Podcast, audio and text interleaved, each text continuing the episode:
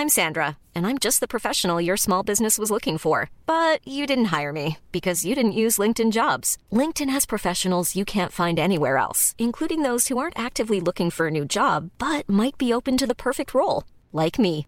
In a given month, over 70% of LinkedIn users don't visit other leading job sites. So if you're not looking on LinkedIn, you'll miss out on great candidates like Sandra. Start hiring professionals like a professional. Post your free job on linkedin.com/people today. Porque el mundo actual no se entendería sin la economía y los negocios. Acompaña a Mario Maldonado, el columnista de negocios más joven y objetivo del periodismo financiero, en su programa Bitácora de Negocios. Oh.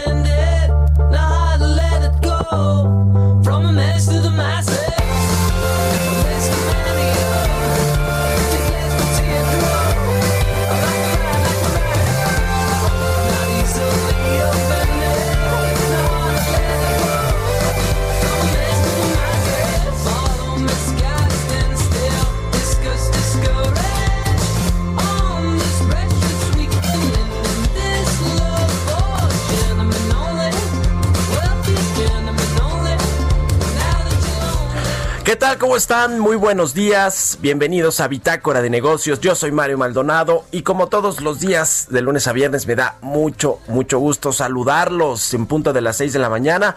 Hoy es viernes, viernes 14 de agosto del 2020. Saludo con mucho gusto a quienes nos escuchan en el Valle de México a través de la 98.5 de FM en la capital del país, pero también en Guadalajara, Jalisco por la 100.3 de FM y en Monterrey, Nuevo León por la 90.1 de FM. También un saludo a las estaciones que nos retransmiten en otras eh, ciudades y estados de la República Mexicana, en el sur de los Estados Unidos y a quienes nos siguen a través de la página heraldodemexico.com.mx, donde está el streaming de la cabina de El Heraldo Radio.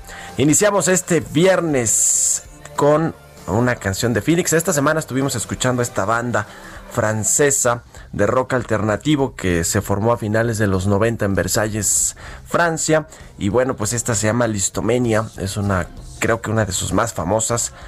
Bueno, pues ahí está. Iniciamos como todos los días con esto, con un poco de música.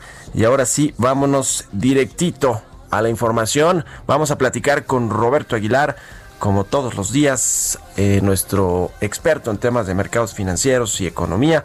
Vamos a hablar sobre estos datos económicos de China que se dieron a conocer y también el retraso a este paquete de apoyos, de estímulos de Estados Unidos que no eh, terminan pues de lograrse en el Congreso de los Estados Unidos. Fíjese que tiene también para Donald Trump algo de tintes electorales porque quiere que estos apoyos se extiendan prácticamente hasta noviembre o lo que se tengan que extender para ayudar a la población estadounidense y esto pues los demócratas imagínense lo ven como un eh, tema que puede pues eh, darle la vuelta a las encuestas que ahorita le dan el triunfo a Joe, a Joe Biden. Bueno, vamos a hablar de eso con Roberto Aguilar. El PIB de la zona euro baja más de lo esperado en el segundo trimestre y Aeroméxico recibirá oxígeno por mil millones de dólares. Ayer se anunció esta noticia para la principal aerolínea del país. Vamos a platicar también con Stephanie Enaro, ella es asociada del Consejo Mexicano de Asuntos Internacionales, precisamente sobre esta vacuna contra el COVID-19 en noviembre va a empezar su producción, va a ser gratuita y universal en México y esto es una cooperación económica internacional que, eh, bueno, pues en Latinoamérica van a liderar México y Argentina. México a través de la fundación de Carlos Slim y por supuesto el gobierno mexicano también va a poner ahí su granito de arena interesante esta cooperación internacional para echar a andar la producción de esta vacuna y que bueno pues México con estos acuerdos va a ser uno de los primeros países que podrá obtener la vacuna contra el COVID-19 vamos a platicar también con el gobernador del Banco de México con Alejandro Díaz de León sobre el recorte del Banco Central a la tasa de referencia, la tasa de interés. La dejó en 4.5%, medio punto eh, porcentual le recortó ayer en su decisión de política monetaria. ¿Qué hay alrededor de esto? ¿Cómo está el sector financiero? qué tan sólido está este sector tan importante para México, para la economía y para la confianza de los inversionistas. De todo esto le vamos a preguntar al gobernador del Banco de México el asunto de la inflación que no cede a pesar de que la economía está deprimida. Vamos a entrarle a esos temas y hablaremos también con Ana Cecilia Cárdenas, cofundadora de Mia Co-Growing. Es un, es un coworking enfocado a mujeres emprendedoras. Y Jimena Tolama, la editora en jefe del CIO.com, como todos los viernes, también nos va a hablar de temas importantes que tienen que ver con la tecnología, con la innovación. Nos va a hablar de Bill Gates, que llevará tres años de recuperar niveles previos a la pandemia y hace una reunión virtual además con los alumnos del TEC de Monterrey, acá en México. En fin, de todo esto vamos a platicar hoy aquí en Bitácora de Negocios, así que qué bueno que están con nosotros, que nos acompañen, que se despiertan tempranito con nosotros para escuchar el programa e informarse de lo más importante de los temas económicos, financieros, de negocios, políticos, internacionales, de todo. Ya casi no hablamos de deportes, eso sí, pero bueno. En fin, vámonos con el resumen de las noticias más importantes para arrancar este viernes 14 de agosto.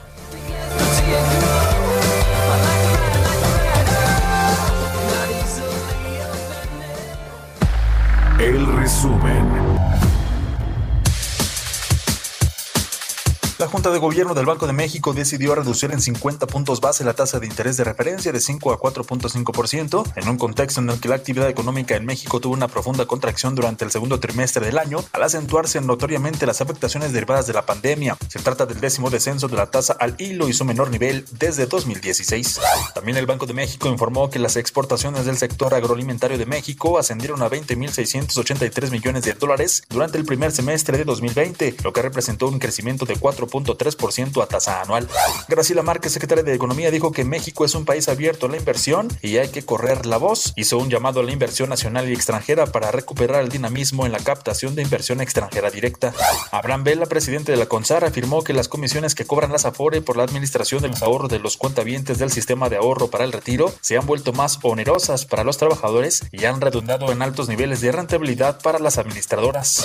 De acuerdo con un documento de la Organización Mundial del Comercio, Estados Unidos, la Unión Europea, Canadá y Suiza, hogar de algunas de las mayores empresas de alimentos del mundo, presionaron a México para que retrase las próximas advertencias sobre alimentos y bebidas. El Grupo Aeroméxico presentó ante un juez de la Corte de los Estados Unidos para el Distrito Sur de Nueva York una solicitud de aprobación de un financiamiento preferencial por mil millones de dólares en seguimiento a su proceso de reestructura financiera iniciado el pasado 30 de junio de este año.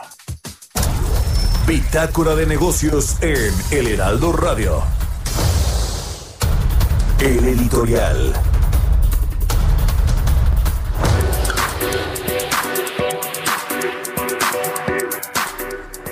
Bueno, pues con este asunto de Emilio Lozoya y todo lo que ha dicho, que la verdad ha sido muy poco, eh, de lo que no sabíamos, quería acusar desde hace tiempo ya a Luis Videgaray, el propio expresidente Enrique Peña Nieto.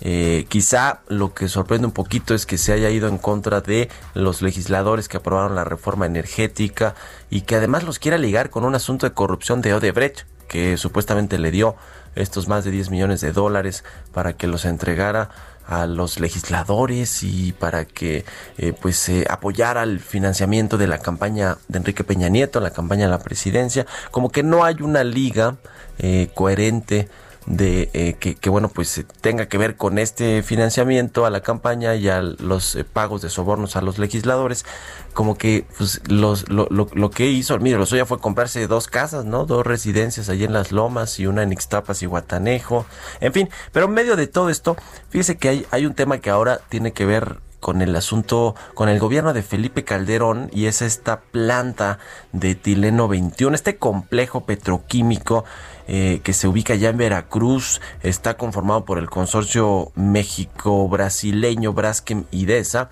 Braskem ya sabemos es pues una filial de Odebrecht en México y es considerado este o era considerado el mayor centro eh, petroquímico de América Latina, una capacidad de producción de un millón de toneladas de polietileno al año, una inversión de 5.200 millones de dólares. Bueno, hoy está este eh, complejo en el ojo del huracán.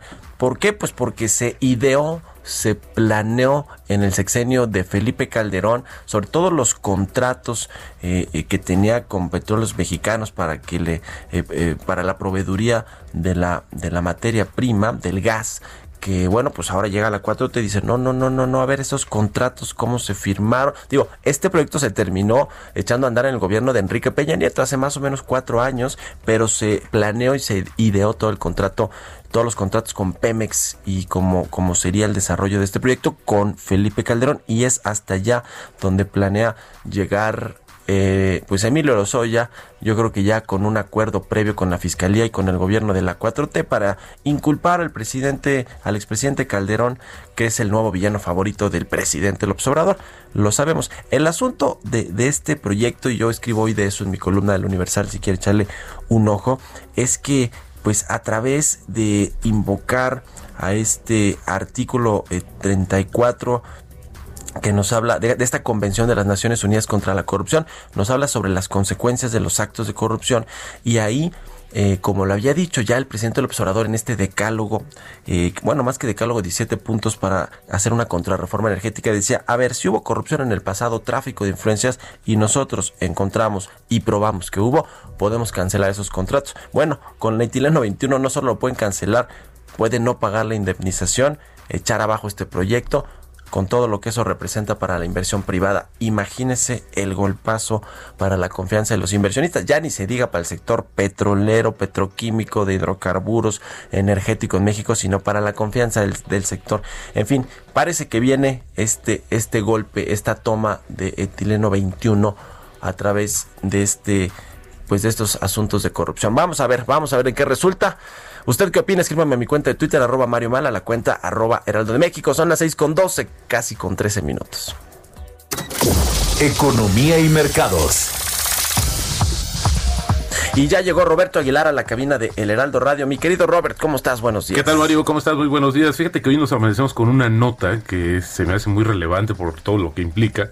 Es que dice que los científicos del gobierno de Estados Unidos comenzaron los esfuerzos para fabricar o crear una cepa de nuevo coronavirus que podría usarse en ensayos de vacunas en humanos. Este es un tipo de estudio que de por sí es controvertido porque hay voluntarios sanos que serían vacunados y luego infectados intencionalmente con el virus. El trabajo es preliminar y tales ensayos no van a reemplazar justamente la fase 3 a gran escala como los que ahora se están llevando a cabo en Estados Unidos y que están probando ciertas vacunas contra el COVID-19. Y esto, por ejemplo, están entrando en este tipo de, estudios. Moderna, que es la, el laboratorio que lleva más avance, Pfizer. También esto de acuerdo con información que obtuvo la agencia Reuters. Interesante porque, bueno, pues también ahí habla de todas las alternativas que están buscando los científicos para poder enfrentar el, eh, coronavirus. Eh, interesante. Y con esto nos amanecemos hoy. Pero fíjate que Mario está, eh, los mercados, creo que están en una, como decía yo, se están tiñendo de rojo. Y esto porque básicamente por desfavorables datos económicos de China y las preocupaciones sobre el retraso en la aprobación de un nuevo paquete de apoyo a la economía de Estados Unidos, que bueno, hoy ya tenemos más evidencias de que el trasfondo tiene que ver con una cuestión político-electoral. Por su parte, las acciones en Europa también estaban arrastradas a la baja por un impacto en las acciones relacionadas con los viajes, después de que Gran Bretaña agregó a más países europeos a su lista de cuarentena interesante lo que está sucediendo. Esto está preocupando a eh, justamente a los inversionistas y luego había que sumarle que se dio a conocer el dato del desempeño económico de la, de la de justamente de la zona euro en el segundo trimestre del año.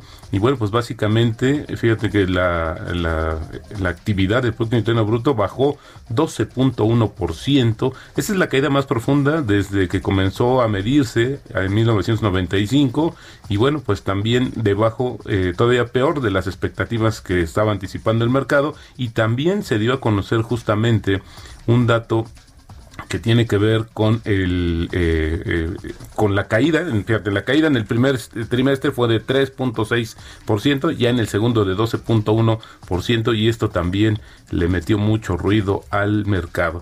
Ya te comentaba acerca de esta del trasfondo político electoral sobre la falta de un acuerdo para el nuevo paquete de apoyo económico a Estados Unidos. Y es que ayer el presidente de Estados Unidos dijo que su equipo rechaza el intento de los demócratas de incluir fondos para el servicio postal y para apuntalar la infraestructura para la elección en un nuevo proyecto de ley de alivio del coronavirus después que prometió bloquear dinero para facilitar la votación por correo. Los demócratas del Congreso acusaron a Trump de intentar dañar más bien el complicado servicio postal en un esfuerzo por mejorar sus posibilidades de ser reelegido en noviembre. Así es que bueno, pues ahora sí que como decimos, ahí está el pan, porque este es en realidad el tema que ha impedido que avance estas negociaciones y por lo pronto pues ya tenemos una semana de retraso. Mario, hay que recordarnos que el plazo vencía el viernes pasado, el fin de semana anterior pues el presidente firmó una serie pues de, acuerdos eh, previos eh, que podrían que tendrían todavía que eh, pues reiterarse por parte del Congreso. Y bueno pues seguimos en ese impasse. Un poco más sobre el tema de Reino Unido. Como te comentaba va a imponer una cuarentena de 14 días a todas las llegadas de Francia a partir de mañana al considerar que las tasas de infección del coronavirus pues en este país están siendo ya demasiado altas. El gobierno británico también aña- añadió a la lista de cuarentenas a Países Bajos, Malta y otros tres países. España y Bélgica ya están en la lista negra desde hace semanas. Y esto pues como te decía puso a temblar a los mercados también. Y dos ciudades de China han encontrado eh, rastros del nuevo coronavirus en pollo congelado eh, procedente de Brasil, específicamente en las alitas, hay una nota que hizo bastante ruido, y luego también en eh, muestras de otros empaques de alimentos de Ecuador que lo que hace temer que los envíos de alimentos contaminados puedan causar nuevos brotes. Pero en respuesta, fíjate que ayer justamente la Organización Mundial de la Salud minimizó el peligro de que el coronavirus pase a los paquetes de comida e instó a, la- pues a la gente a que no tema una posible entrada de la enfermedad en la cadena alimenticia. Sin embargo, pues ahora sí que todo psicológicamente todo lo que tiene que ver con el tema del coronavirus y una potencial infección, pues de inmediato mete mucho ruido en todo el mundo. Otra parte es que México propuso a Estados Unidos extender un mes más el cierre parcial de su frontera común. Esto lo dijo el canciller Marcelo Ebrard a medida que la propagación del coronavirus pues no cede en ambos países. Hay que comentar que las restricciones para viajar no esenciales a través de las fronteras terrestres están vigentes actualmente hasta el 21 de agosto, que ya pues, estamos en la recta final en algunos días, pues ya está pidiendo México que se amplíe un mes más, nos estaríamos yendo hasta septiembre.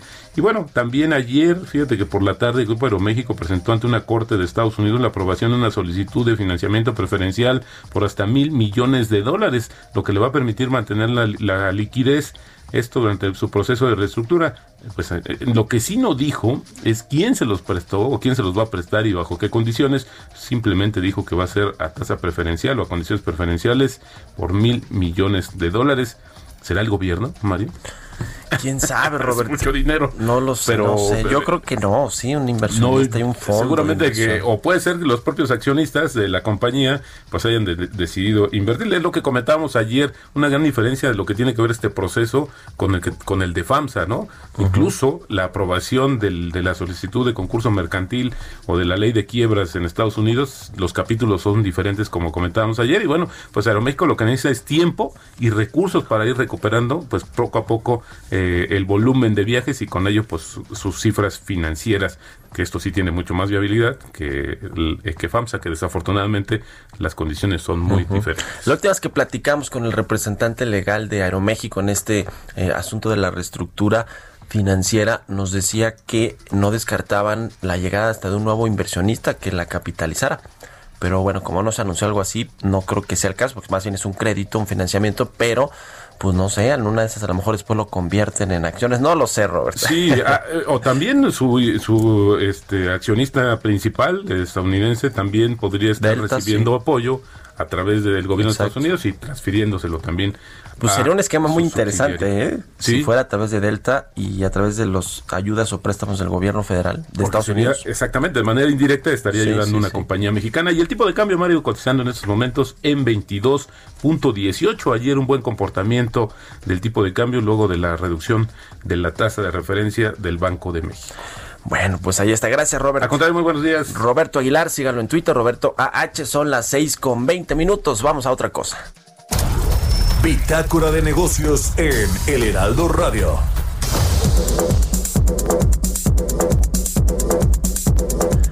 Bueno, vamos a platicar con Stephanie Enaro, ella es asociada del Consejo Mexicano de Asuntos Internacionales. Stephanie, me da mucho gusto saludarte. Buenos días.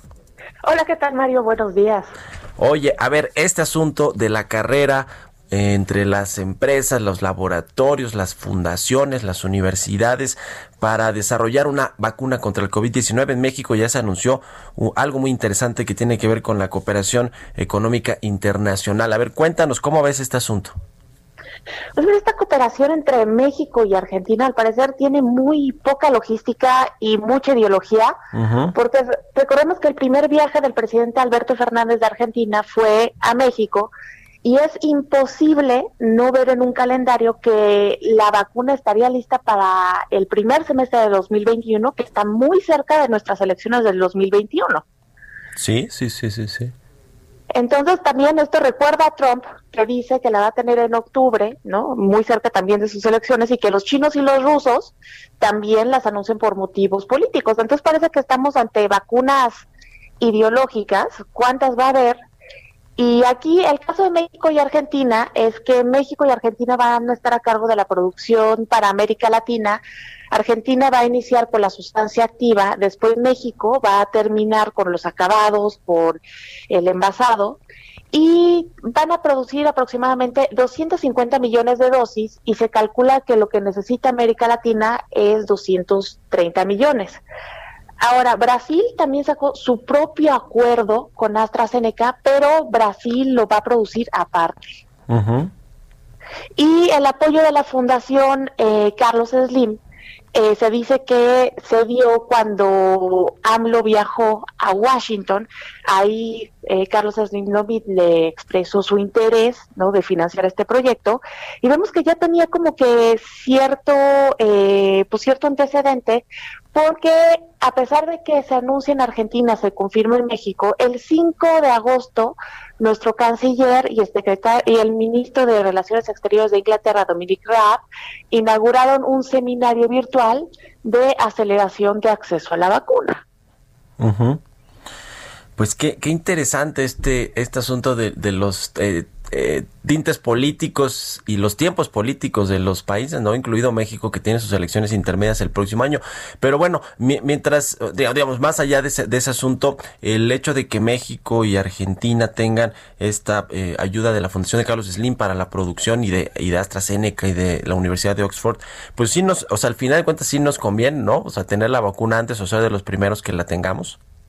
Claro, va a acelerar eh, el acceso, la vamos a tener un año antes de lo que lo hubiéramos tenido si esto nos hubiera dado. Y el precio va a ser muy razonable porque por el apoyo de la Fundación Slim va a costar de 2 a 4 dólares. Pues sí, oye, qué, qué, qué interesante. Y eh, digamos, en Estados Unidos, este asunto, ¿cómo se está viendo? En, en 50 segunditos antes, dinos al corte, Stephanie. En Estados Unidos, pues Trump va a dar las noticias eh, de la vacuna el próximo martes y creo que se ve con buenos ojos que México encabece la, bueno, que México y Argentina se encarguen de esta producción. Que seguramente también pues servirá, bueno, para toda América o solo Latinoamérica. Eh, dice solo América Latina porque Estados Unidos va a sacar la suya, Rusia sí, la sí. suya y Sí. China la suya. Bueno, Entonces Rusia aquí ya solamente tiene la para suya. América Latina. Ya hasta hizo pruebas ahí eh, Vladimir Putin con, su- con su hija casi, casi, ¿no? Bueno, oye, Stephanie, danos tus redes sociales para ver dónde, para que te siga la, la gente. Claro que sí, me pueden encontrar en Twitter como arroba enaro, Stephanie enaro con H. Muy bien, pues ahí está. Te agradezco mucho y muy buenos días. A ti, buenos días. Stephanie Enaro, asociada de Comexi. Vamos a hacer una pausa y regresamos con más aquí a Bitácora de Negocios.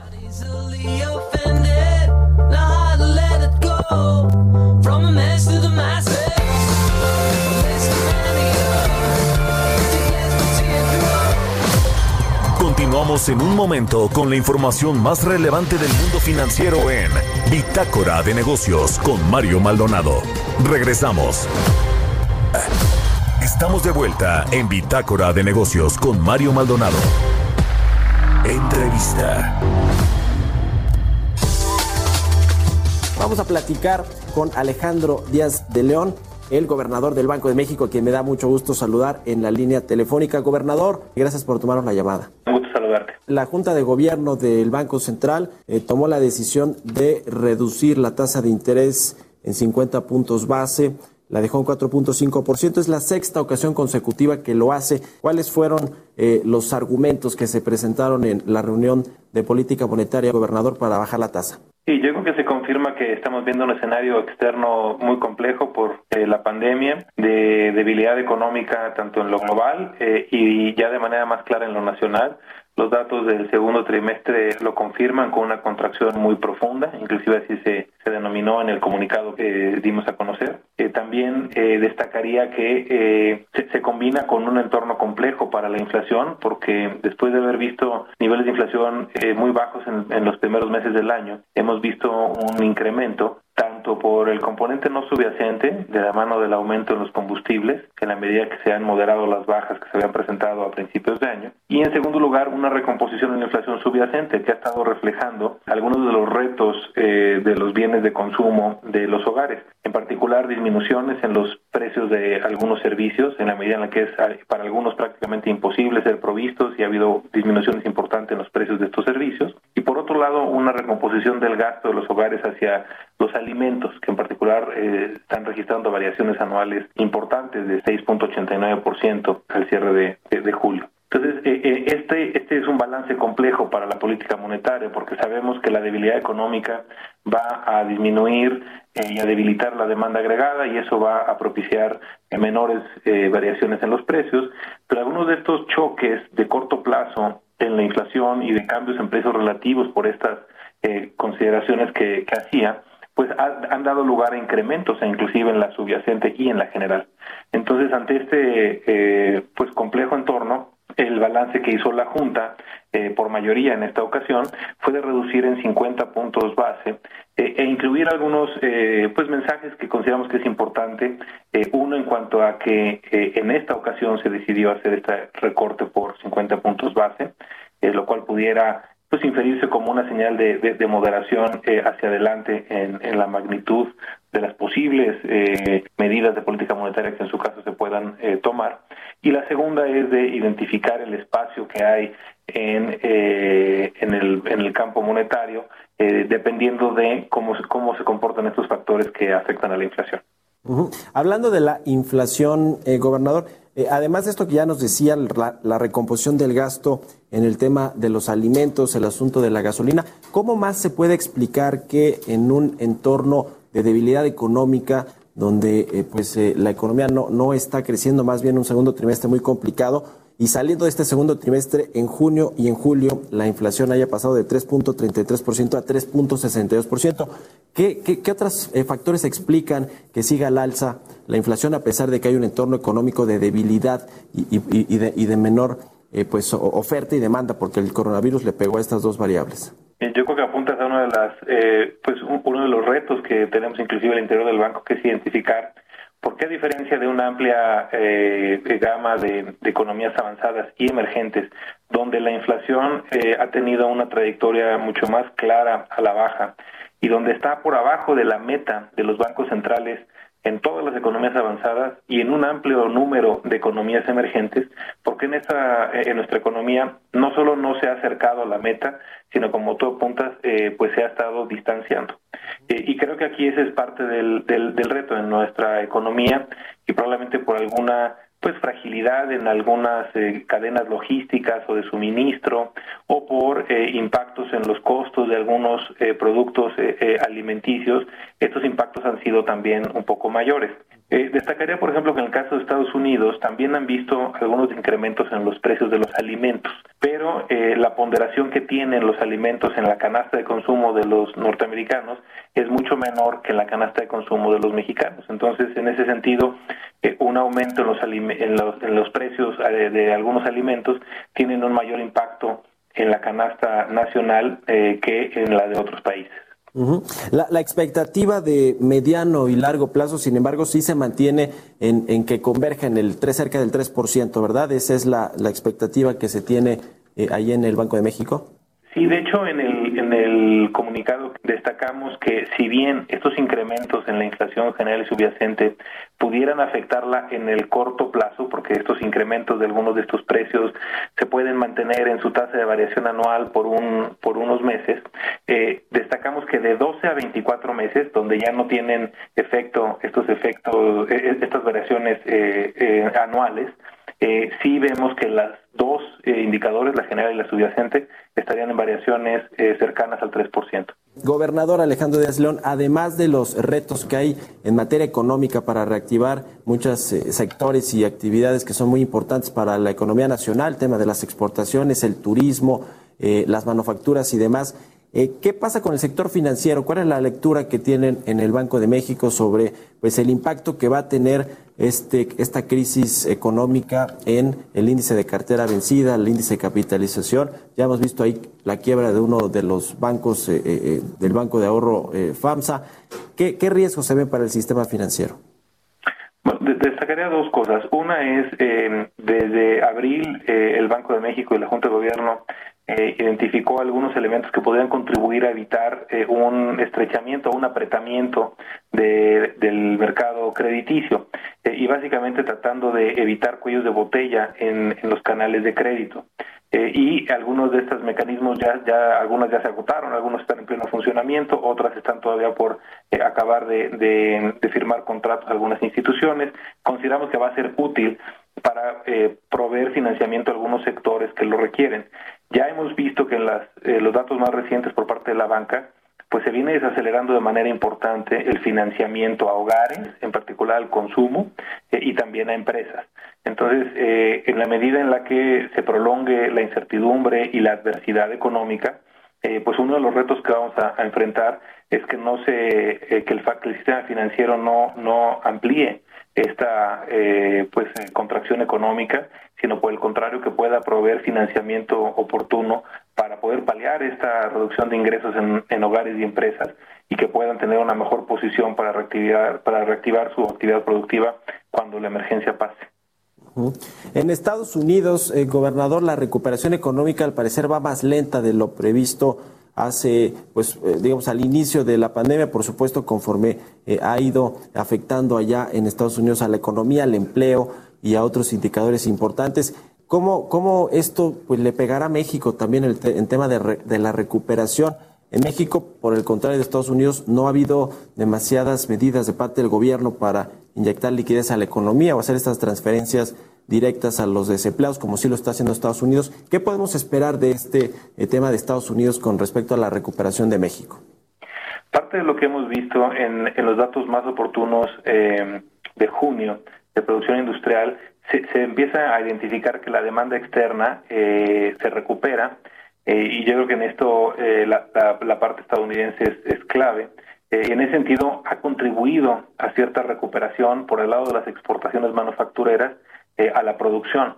Eh, esto creo que es, importante porque si bien algunos sectores en Estados Unidos de servicios pues van a tener una recuperación mucho más tardada, eh, más lenta, más prolongada, algunos de los sectores en los que estamos más vinculados, que están más por el lado de la producción eh, manufacturera, pudieran tener, como ya lo reflejaron en los datos más oportunos, cierta recuperación. Y también los datos de exportaciones que han salido, los más oportunos, eh, también ya muestran esa, esa recuperación.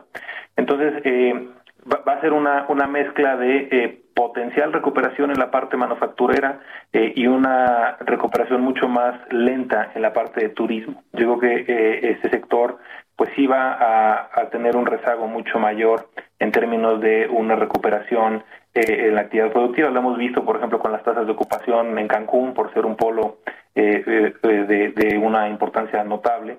Eh, ha sido una gradual recuperación, pero en niveles todavía muy bajos.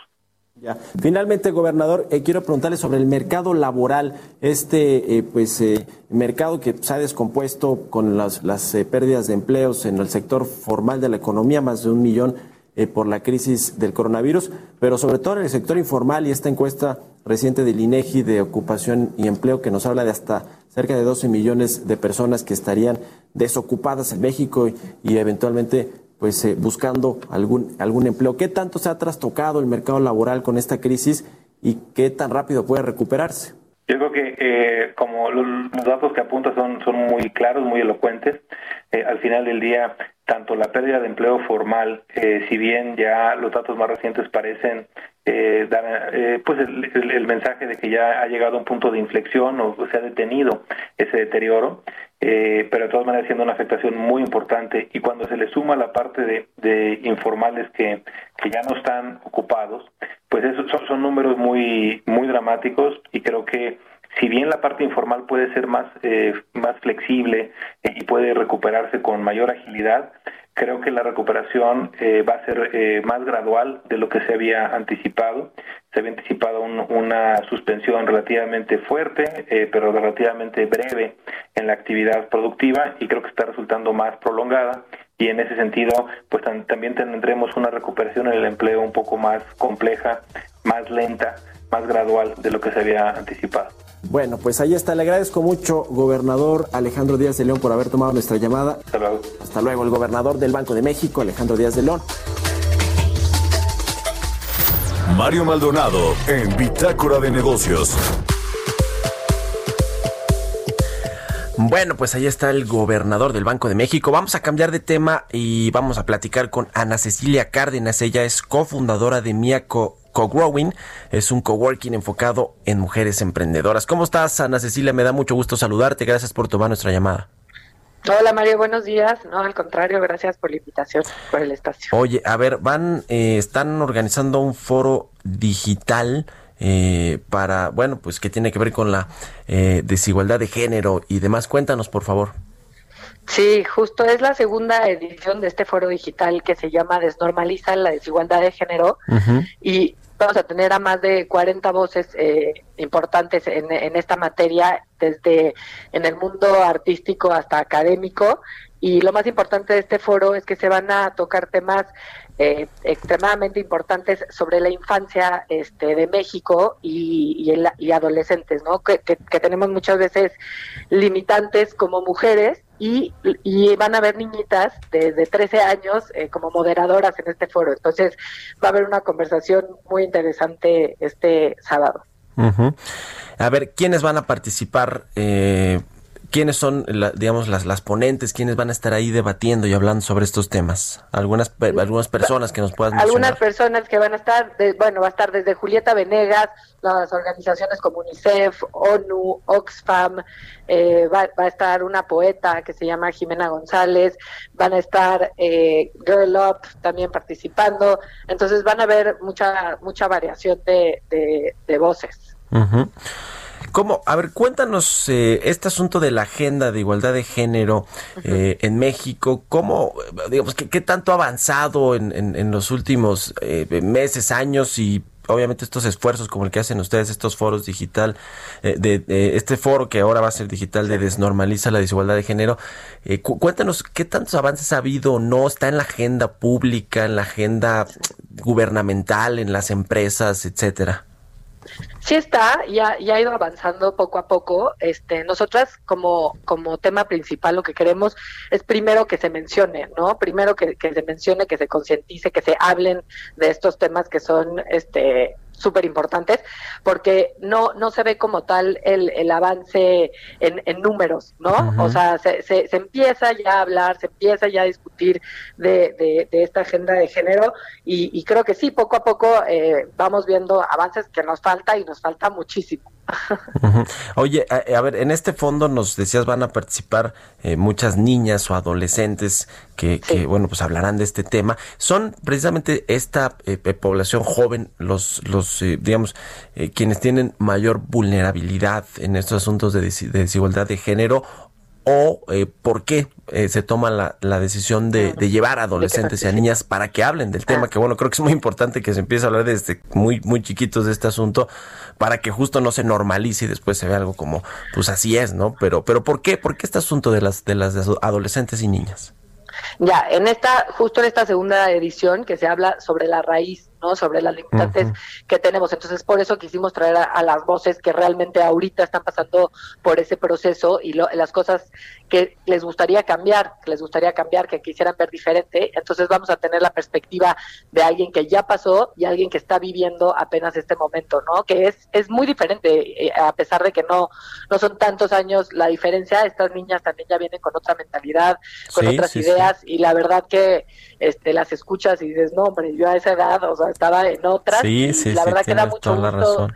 Da mucho gusto poder escuchar que hay, hay tantas, tantas, tantas, tantas niñas, adolescentes haciendo tanto este por, por realmente encontrar la, la igualdad de género. Entonces, la verdad que no se lo pueden perder. Ya. A ver, entonces haznos la invitación. Es mañana, sábado 15 de agosto. ¿Cómo se puede conectar la gente? Es mañana, sábado 15 de agosto. Hay boletos, tienen costo desde 50 pesos y van eh, las ganancias donadas a la Fundación Yo También, eh, que se dedica a hacer información para, para gente con discapacidad.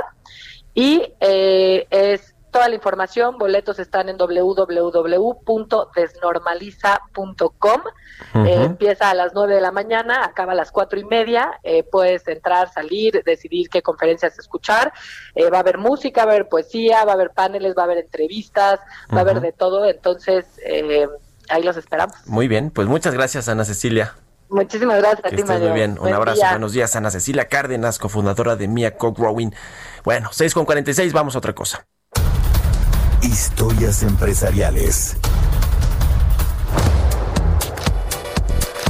Oiga, cambiando de tema, además de la vacuna contra el COVID-19 que supuestamente ya tiene lista Rusia, también inició los preparativos para la producción de un auto eléctrico, el más barato del mercado, se llama Z. Nos cuenta Giovanna Torres.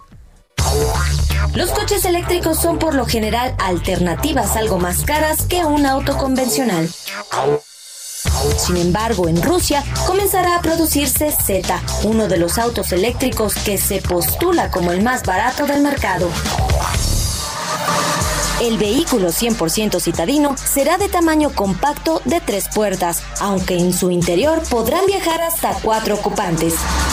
Sin embargo, a pesar de su tamaño, se podrá viajar a una velocidad de hasta 120 kilómetros por hora y se prevé que tenga un precio inicial de 450 mil rublos, es decir, 134 mil pesos mexicanos. Este vehículo, que ha conseguido una inversión de 1.150 millones de euros para entrar en producción, cuenta con el apoyo del gobierno, tanto así que el mismo ministro de Industria y Comercio de Rusia, Denis Manturov, ha anunciado que entrará en producción masiva a finales de este año, con la idea de exportarlo a otros países. La empresa encargada de la fabricación de Z es la compañía Russian Engineering and Manufacturing Company, dedicada al desarrollo e implementación de soluciones técnicas y tecnología avanzadas en electromecánica. Por ahora, la empresa estima una producción anual de 15.000 unidades en su planta de Togliatti, capital industrial de Rusia.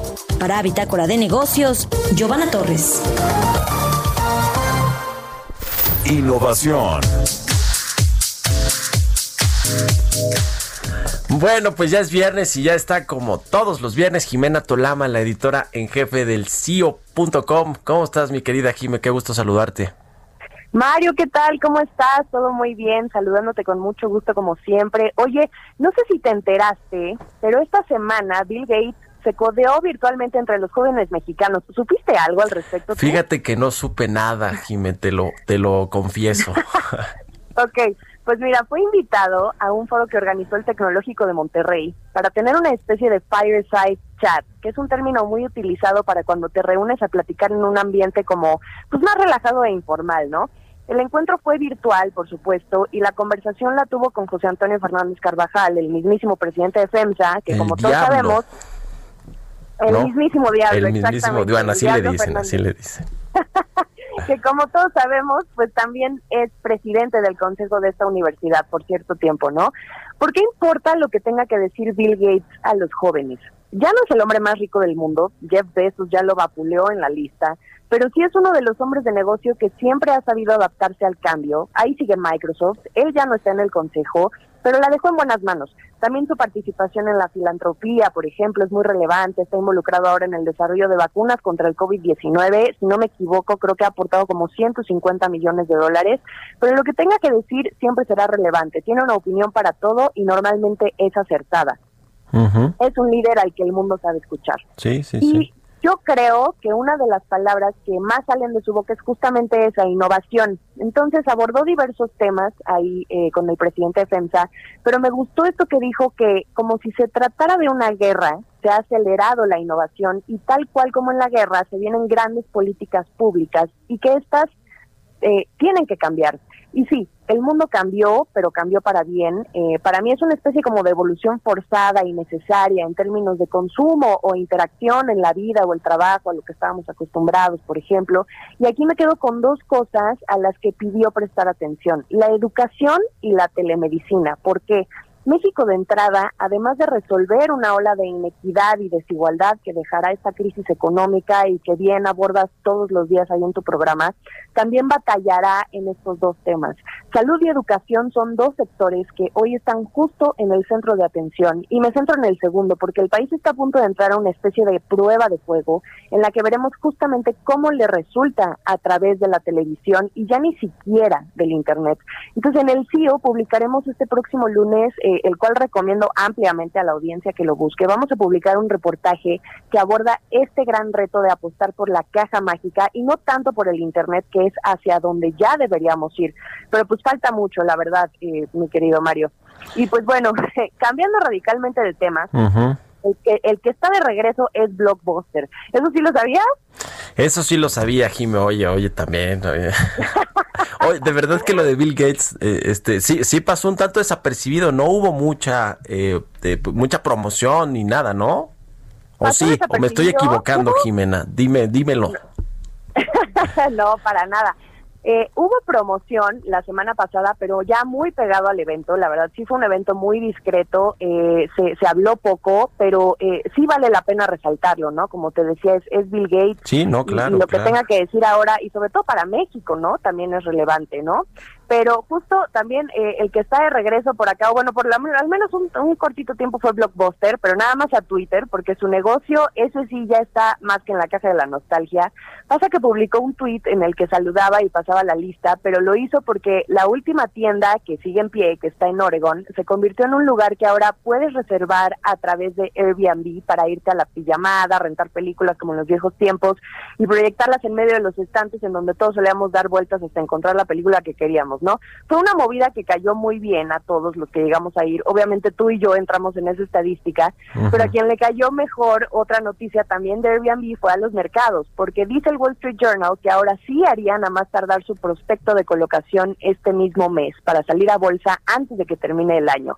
Esto acuérdate, lo quieren hacer desde enero, pero con todo esto de la pandemia guardaron las ganas en el closet, sobre todo por aquello que decía el CEO Brian Chesky, no sé si te acuerdas que en tres semanas, se hizo muy famosa la frase, ¿no? Que en tres semanas perdieron lo de todos los años que llevan en el mercado.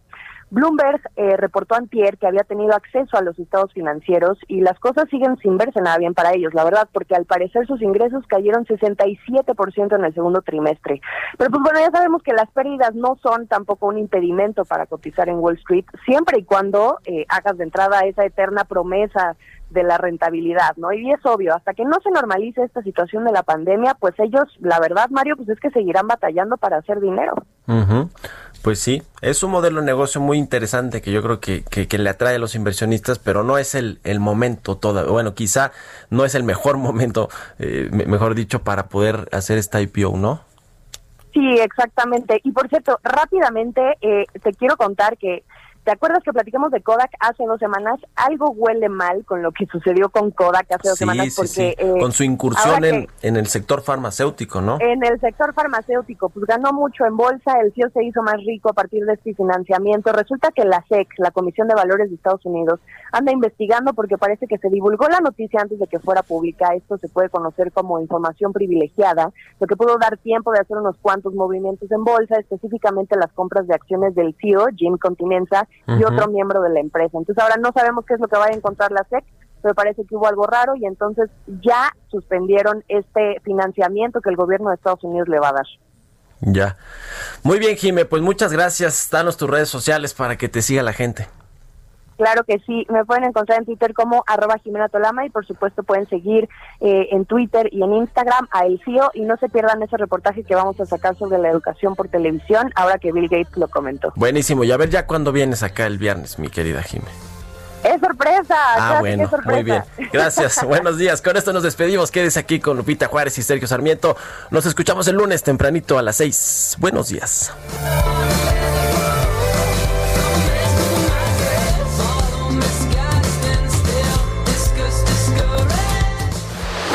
Esto fue Bitácora de Negocios con Mario Maldonado, donde la H suena y ahora también se escucha. Una estación de Heraldo Media Group. Even when we're on a budget, we still deserve nice things. Quince is a place to scoop up stunning high-end goods for 50 to 80% less than similar brands. They have buttery soft cashmere sweaters starting at $50, luxurious Italian leather bags, and so much more. Plus, Quince only works with factories that use safe, ethical, and responsible manufacturing. Get the high-end goods you'll love without the high price tag with Quince. Go to quince.com/style for free shipping and 365-day returns.